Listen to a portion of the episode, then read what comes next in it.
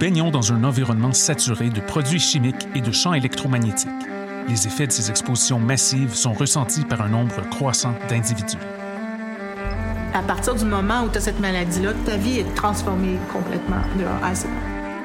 Voyez Prison sans barreaux, une incursion dans le quotidien de cinq protagonistes vivant avec l'hypersensibilité environnementale.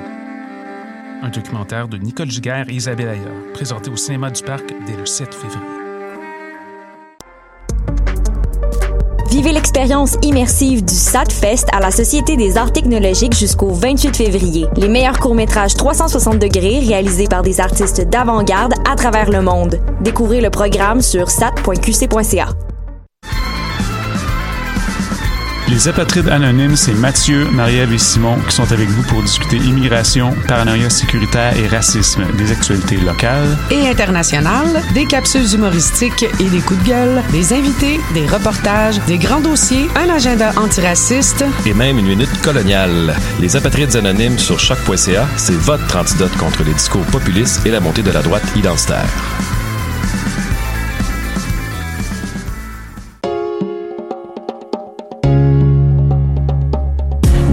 24e édition des Francs ouverts, vous allez pogner de quoi. Du 17 février au 4 mai, le concours vitrine de toutes les musiques vous présente 11 soirées pour découvrir 21 formations et artistes de la scène émergente. Rendez-vous à francouvert.com pour choisir vos soirées, visionner une foule de vidéos et découvrir la programmation. Les Francs ouverts, une présentation SiriusXM.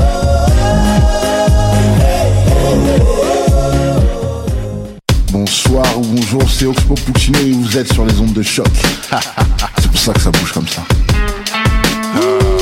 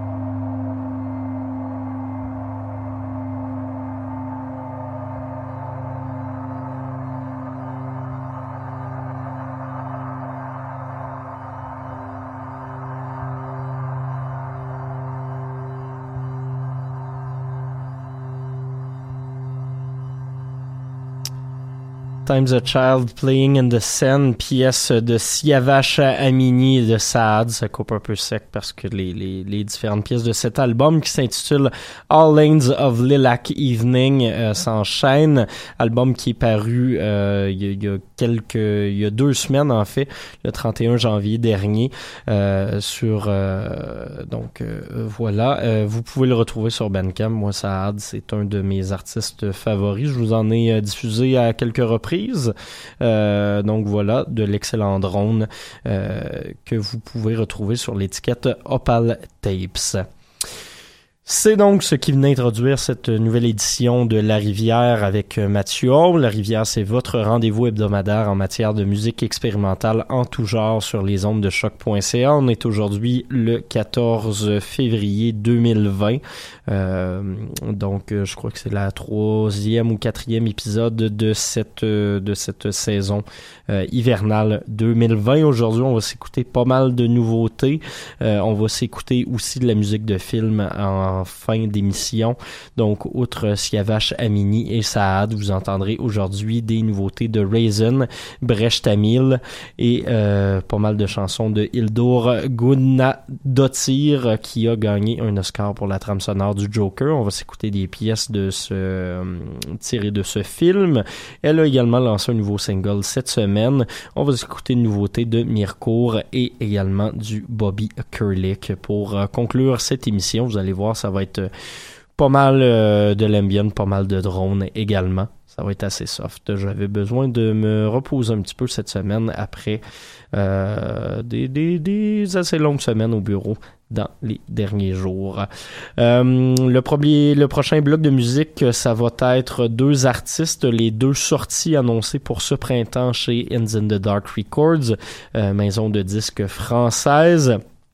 Il y aura des euh, sorties assez intéressantes de leur côté, notamment le deuxième album de Ben Chimie qui s'en vient. Euh, je sais pas si ça va être au printemps ou à l'automne, mais du moins c'est déjà euh, en marche. Mais d'ici là, on va s'écouter pour commencer Raisin qui fera paraître son album Robot Brujo dans les prochaines semaines, soit le 27 mars, et juste après l'album Ghost Tropic de Brecht Amil qui est paru il y a deux semaines de cela.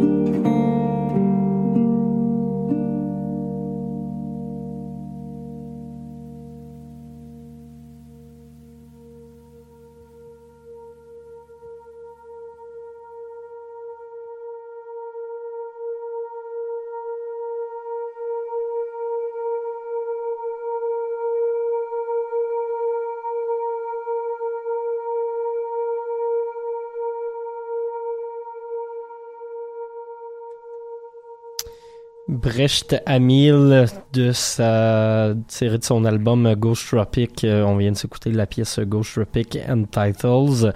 Juste avant, c'était euh, Villa Hospital tiré du même album. Et on avait ouvert le tout avec Raisin et sa pièce numéro 1 tirée de l'album Robot Brujo qui paraîtra le 27 mars prochain. Dans le prochain bloc de musique, on va s'en aller du côté d'une compositrice qui a gagné plusieurs prix dans les dernières semaines, c'est-à-dire un Golden Globe de la meilleure trame sonore de film ainsi que l'Oscar de la meilleure trame sonore de film c'est bien évidemment Hildur Gunnadottir qui est euh, la compositrice de la trame sonore du film Le Joker. On va aller écouter deux pièces tirées de ce film. Par la suite, une nouveauté, un single qu'elle a fait paraître aujourd'hui même parce qu'il faut savoir qu'elle n'est pas que compositrice de musique de film. Elle fait également, euh, elle œuvre également dans la musique néoclassique, la pop expérimentale et l'ambient. Et on va conclure tout ça avec Mercourt qui lancera un album qui s'appelle Folksang dans les euh, prochaines semaines, album où elle a délaissé un peu le, le, doom metal et le black metal pour se tourner vers euh, une musique, oui, qui reste du doom metal euh, folklorique, mais qui est beaucoup plus près d'une espèce de de folk traditionnel euh, scandinave que d'autres choses. Donc voilà ce que vous allez entendre dans les prochaines euh, minutes. Euh, puis pour la suite de l'émission, par la suite, on va continuer à s'intéresser un peu aux musiques de films, comme je vous le disais en introduction, en y allant avec notamment ben non, pas notamment, ça va être la dernière pièce de l'émission, mais euh, Bobby Kurlick, qui est euh, le compositeur de musique derrière la trame sonore du film Midsommar, que certains auront vu. Euh, je trouve que les trames sonores de, de, la plupart des films qui sortent chez la compagnie de production A24 dans les dernières années sont assez impressionnantes. On peut penser notamment euh, film que j'ai écouté pour la première fois hier soir Good Time, euh, trame sonore composée par euh, Daniel Lopatin et qui est euh, et qui est euh, Oniocrix Point Never, qui également fait Uncut Gems, euh, deux films qui tournent beaucoup ces temps-ci sur Netflix, donc à découvrir. Je pense que eux font l'effort euh, pas mal euh, d'aller chercher des compositeurs et des compositrices de musique de film qui sont intéressants, et je salue l'effort. Et sur ce, j'ai finalement réussi à trouver bien subtilement la pièce que je cherchais de Hildur Gudnadottir sur Internet, donc on va s'écouter la pièce Call Me Joker.